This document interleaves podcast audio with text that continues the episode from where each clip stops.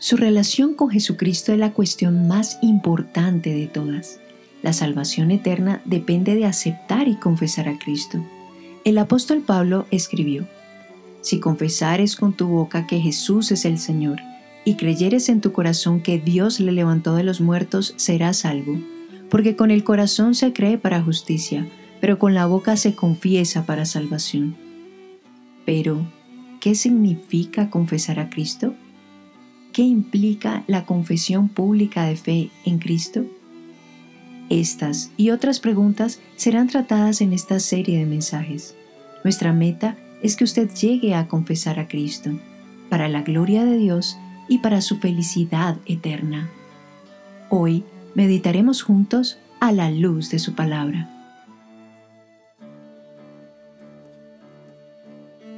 Hay muchas iglesias que procuran ser fieles al Señor en la doctrina y en la vida. ¿Cómo decidir a cuál de estas iglesias verdaderas nos unimos?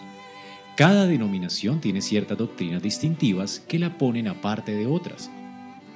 Debemos entonces examinar sus enseñanzas de manera justa, mirar lo que creen en su confesión de fe, comparar esto con la escritura y obviamente depender del Espíritu Santo para que nos ayude a determinar cuál es más cercana a la palabra de Dios en su enseñanza.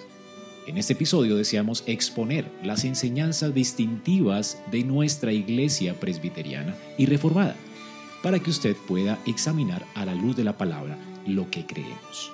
Les habla el pastor Andrés Espinosa y hoy me acompaña el pastor Javier Muñoz. Javier, ¿cómo estás? Andrés, ¿cómo estás? Y un saludo también para el pastor Edison. Edison, ¿cómo te va, hermano? Bien, pastor Andrés, gracias por la invitación y igualmente saludos al pastor Javier. Igual para ti. Bueno, vamos a hablar acerca de nuestra iglesia, nuestra identidad. Hay, hay iglesias en Colombia como iglesias bautistas, reformadas, eh, iglesias presbiterianas. Nosotros tenemos un distintivo en cuanto a, a, ser presbiteriano. ¿Qué nos diferencia a los presbiterianos eh, con otras eh, denominaciones? Tradicionalmente cuando hablamos de denominaciones estamos hablando de la denominación presbiteriana porque se adhiere a la confesión de fe de Westminster como su confesión de fe. Y también eh, expresa la forma de gobierno presbiteriana que viene la palabra presbíteros que es eh, aquel que es llamado a servir en la iglesia como anciano, como líder de la iglesia, pero que creemos profundamente que jamás se puede hacer en forma singular, sino en forma plural, porque así está en la palabra de Dios y porque el único singular que está en toda autoridad es Cristo la cabeza y em, bajo Cristo siempre hay pluralidad de ancianos. Entonces, eh, esos son los distintivos nuestros ah, como presbiterianos. Sí, es importante hacer esta diferencia en los tres tipos, digámoslo, de gobiernos que eh, las personas comúnmente ven, hay un tipo de gobierno jerárquico, ¿verdad? Donde quienes gobiernan están eh, cada vez más altos, eso es una jerarquía. Hay un gobierno congregacionalista, donde eh, las personas son las que gobiernan la iglesia, hay un gobierno bíblico, donde son los pastores, un consejo de ancianos que gobierna a la iglesia. Entonces, y esa es la característica de nosotros como iglesia presbiteriana, es que eh, lo que las escrituras nos enseñan es que el gobierno de la iglesia es por medio de una pluralidad de ancianos.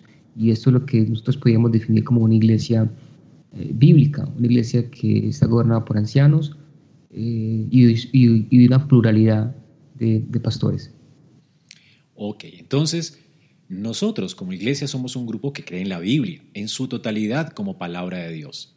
Y nos adherimos como dijo el pastor Javier, los credos históricos de la fe presbiteriana y reformada, tal como la confesión de Westminster o la confesión belga o los cánones de Dort. Así que nosotros creemos en esto. Vamos a hablar un poco del gobierno. Eh, la palabra presbiteriano, hermanos, ¿de dónde viene? Viene de, como decía, de presbíteros eh, y la palabra presbítero en la Biblia es supervisor. Entonces Dios Jesucristo, que es la cabeza, ha colocado supervisores en cada congregación local Y lo particular de este término es que cuando se refiere a forma de gobierno en las iglesias, eh, tanto en el Antiguo Testamento del pueblo de Dios como en el Nuevo Testamento de las iglesias eh, iniciadas por los apóstoles, esta palabra siempre está en plural, lo cual nos indica que eh, no puede haber un solo anciano en una iglesia, sino siempre más de uno. Sí, nosotros encontramos en la escritura las palabras pastor, obispo, presbítero, anciano, y todas esas palabras eh, no hablan de un diferente eh, anciano en la iglesia, sino que habla de las funciones de los ancianos de la iglesia. Y cuando hablamos de la palabra anciano, usamos la que, como dice el apóstol Pablo en 1 Timoteo 5 y 7, los ancianos o presbíteros que gobiernen bien. Es decir, que los pastores, los ancianos, los presbíteros son los que gobiernan en, la iglesia. Y, cuando hablamos de una iglesia presbiteriana es precisamente que esa iglesia está siendo gobernada por los pastores o los, los presbíteros. Y presbítero habla precisamente de esa función. Y una función que cumplen ellos es tanto la de gobernar como la de enseñar. Bueno, hay iglesias bautistas en nuestro país, iglesias reformadas bautistas, que tienen este, esta forma de gobierno eh, de ancianos, ¿verdad? Eh, ¿Qué, diferencia hay eh, entre un bautista que tiene un consejo de ancianos en su iglesia local? Por lo menos tengo amigos que tienen dos, pastores en su iglesia local. realmente es algo saludable. Pero ¿qué diferencia hay entre un presbiteriano y, y un bautista que tiene un consejo de ancianos en su iglesia local, hermanos? La diferencia es que en el gobierno bautista la única forma de reconocer eclesiásticamente la autoridad está en la iglesia local. Y nosotros reconocemos exactamente lo mismo, pero también reconocemos que debe haber una afiliación y una relación entre los ancianos de las diferentes iglesias, que es a lo que llamamos presbiterios. Mientras que en los bautistas eh, eh, también hay relaciones entre ellos como autistas de varias iglesias, incluso con nosotros como presbiterianos, pero no se reconocen a nivel eclesiástico, solamente a nivel fraternal. Esa es como la diferencia. Sí, y, tiene que también tener muy claro que es en base a lo que las escrituras nos enseñan. Por ejemplo, en el libro de los Hechos eh, vemos a un grupo de ancianos junto con los apóstoles cómo se reúnen en un concilio general para determinar asuntos de, la, iglesia. Entonces, eso es una característica eh, fundamental de la iglesia presbiteriana, es esta reunión de diferentes iglesias para tratar asuntos, no simplemente para tener pues, amistad o, fraternidad, sino también para eh, tratar asuntos de la vida de la iglesia. Y, por, por, lo que vemos el ejemplo en la iglesia, los apóstoles dijeron, y cuando vamos a Hechos 15, eh, vemos que dice que les haya parecido bien a los apóstoles junto con los ancianos eh, ese, tratar ese asunto y, junto con la iglesia. Entonces, también es una característica y además esta forma de gobierno, eh, teniendo esta comunión entre las iglesias en un presbiterio, eh, da a, hace relucir realmente la unidad de la iglesia, hace dar a ver que, que la iglesia es un cuerpo y que la iglesia tiene a Cristo como cabeza. Entonces también es una característica importante. Y esas para, para mí, una distinción. No es, un, no es una reunión de pastores de otras iglesias simplemente de, fraternidad, sino que es una reunión también administrativa en funciones de, de gobierno en la iglesia.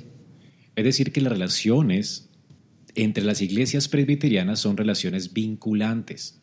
Entonces, las iglesias son gobernadas por presbiterios, pero también hay, veo que en, en la Confesión de Westminster habla de asambleas. Pastores, ¿por qué no hablamos un poco de esas asambleas?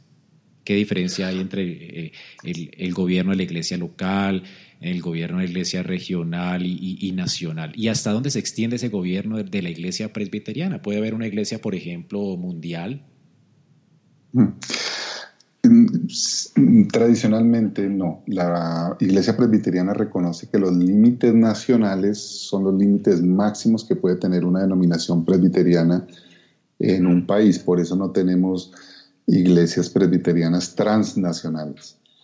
Y en cuanto a la nación, eh, hay una relación entre todas las iglesias, entre los concilios, consejos o consistorios locales, que es el grupo de ancianos de una iglesia local, en reunión con otras.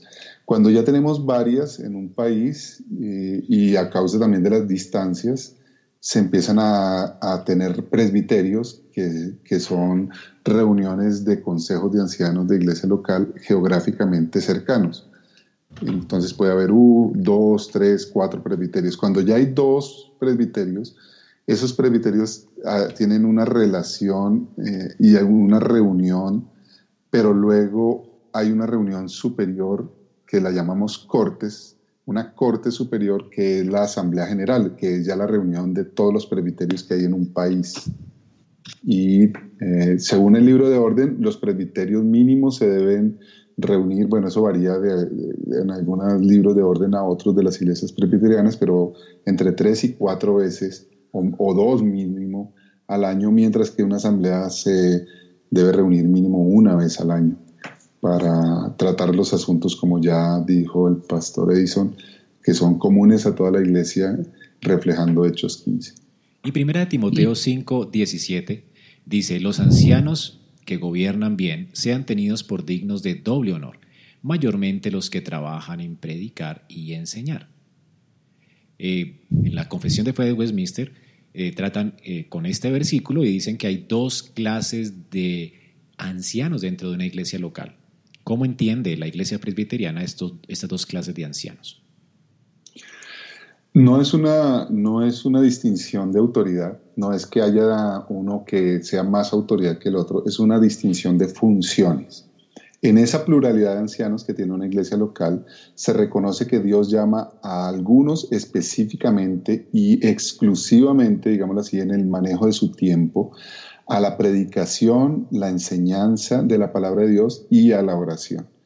Estos ancianos normalmente, y en la medida en que una iglesia lo pueda hacer, se sustraen del trabajo común, del trabajo secular, y se concentran exclusivamente en la enseñanza, la edificación de la iglesia por medio de la instrucción de la palabra de Dios. Y los ancianos gobernantes se encargan más del área de pastorear la iglesia en el sentido de buscar eh, gobernar de tal manera que, que la iglesia esté nutriéndose, que la iglesia esté creciendo, que la iglesia esté eh, siendo también de testimonio hacia afuera de que cumpla sus tareas. Estos ancianos eh, gobernantes tienen la misma autoridad de los docentes, pero no necesariamente están dedicados tiempo completo solamente a enseñar y a orar. Los diáconos son otro conjunto de oficiales que son escogidos por la iglesia para administrar a los necesitados. Bueno, ¿dónde nació este oficio diaconal? hermanos, y, cómo funciona un diácono en una iglesia local. El origen bíblico de la palabra diáconos y del oficio como tal lo encontramos en Hechos capítulo 6, en el sentido de una posición oficial dentro de la iglesia. Sin embargo, la función está dada desde mucho antes. Eh, en el Antiguo Testamento se habla del servicio a la viuda, al huérfano, al desplazado. Y por lo tanto habían personas ocupadas para eso dentro de los sacerdotes, dentro de los levitas y dentro del servicio de, la corte del rey. Había mucha gente que debería estar ocupada de estas cosas. Pero en el Nuevo Testamento ya se habla oficialmente de diáconos desde Hechos 6, cuando eh, en la expresión externa de la misericordia, la iglesia estaba cubriendo las necesidades de las viudas y los huérfanos en Jerusalén, pero era tanto el número de, personas ya que los apóstoles no, daban abasto y entonces estaban descuidando la enseñanza, el estudio de la palabra de Dios y la oración para ir a servir en este oficio eh, de misericordia. Entonces se, estableció que se nombraran diáconos para que se ocuparan de este oficio tan importante porque es la predicación del Evangelio en forma explícita y material en la comunidad.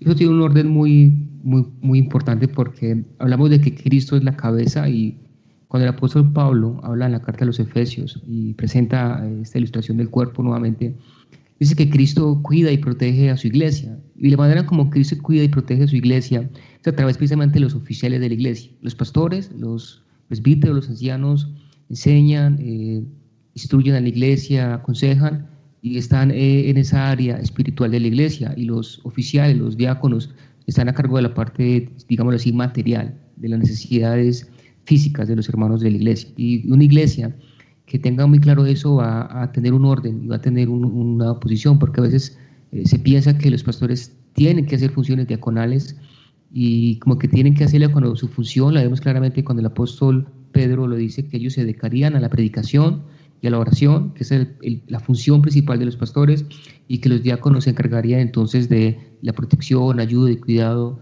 de los hermanos. Entonces hablamos también de una iglesia cuando tiene este principio fundamental, ¿verdad? De esos oficiales eh, y sus funciones principales. Los diáconos no son los asistentes de los pastores, pero tampoco los diáconos son los jefes, como muchas iglesias pasan que a veces ellos eh, gobiernan, sino hay que tener claro estas, estas funciones que el mismo Cristo las ha dado, porque no es funciones que los hombres o las iglesias instituyeron, sino que lo vemos por el ejemplo bíblico, que en la iglesia siempre habían ancianos y diáconos. Y los hermanos que están escuchando pueden hacer un ejercicio, pueden ir las diferentes cartas del apóstol Pablo y ver cómo Pablo saluda a los ancianos, a los pastores, a los obispos de la iglesia, saluda a los, a los diáconos y saluda a la iglesia. Entonces, esta es la, si diríamos así, la estructura que una iglesia tendría, ¿verdad? Sus pastores, sus, diáconos, sus oficiales y la vida de la iglesia, eh, los miembros de la iglesia. Entonces, esta función de los diáconos es importantísima dentro de la iglesia y es, y es más aún, el apóstol Pablo dice que ellos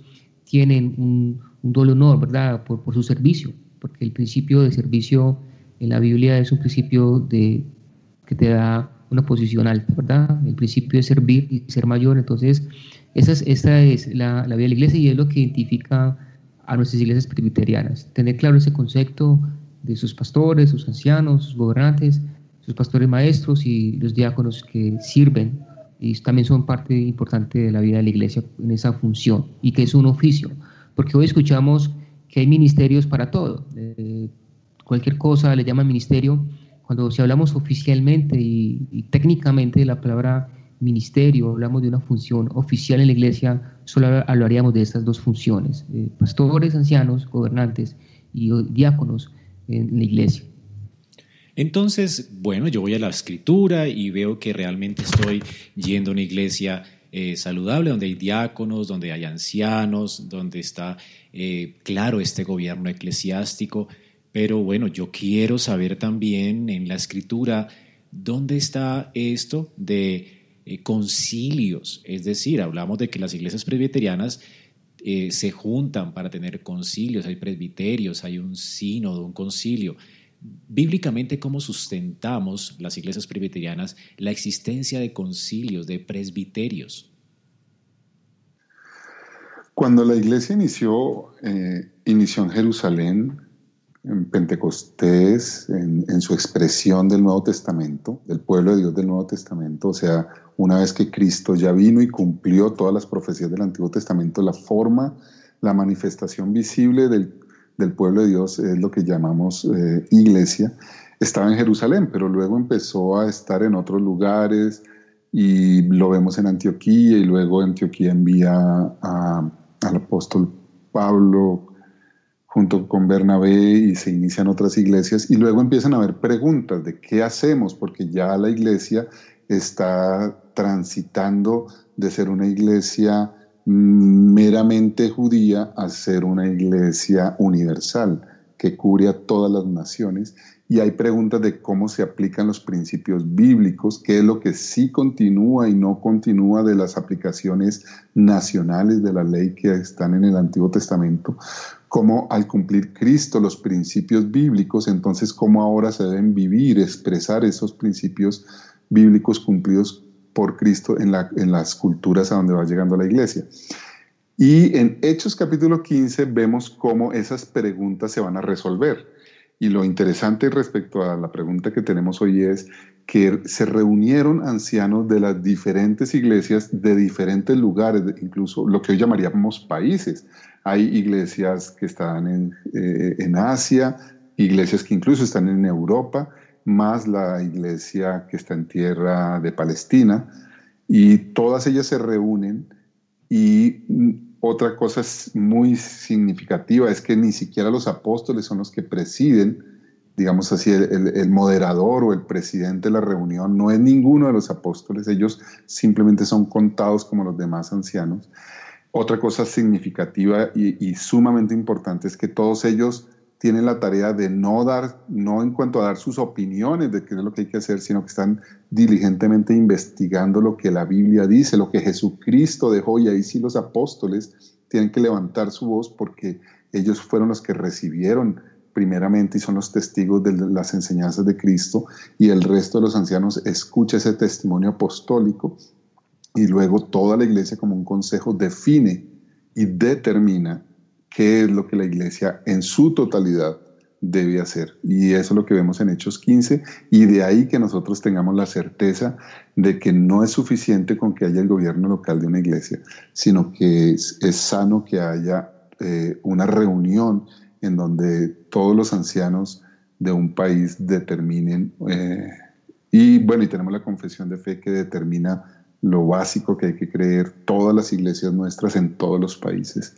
y es la confesión de fe a la que nos adherimos. Estimado oyente, como presbiterianos creemos que nuestras congregaciones locales no deben vivir en aislamiento. Tal independencia para nosotros es desconocida en el Nuevo Testamento. Así que si usted desea conocer una iglesia presbiteriana o, va a asistir a una iglesia presbiteriana, esto es lo que se va a encontrar. Una iglesia que cree en la unidad de la iglesia. Pero en el próximo episodio estaremos hablando de la diferencia entre las iglesias presbiterianas reformadas con otras eh, denominaciones, otras congregaciones. Y lo que la confesión de fe de Westminster dice acerca de nuestra fe común. Gracias por escuchar nuestro podcast a la luz de su palabra. Esperamos que este mensaje haya sido edificante para tu vida. Si deseas este y otros mensajes, visita nuestra página en internet iglesiaraa.org. Este es un recurso producido para la Iglesia Cristiana Bíblica Raha.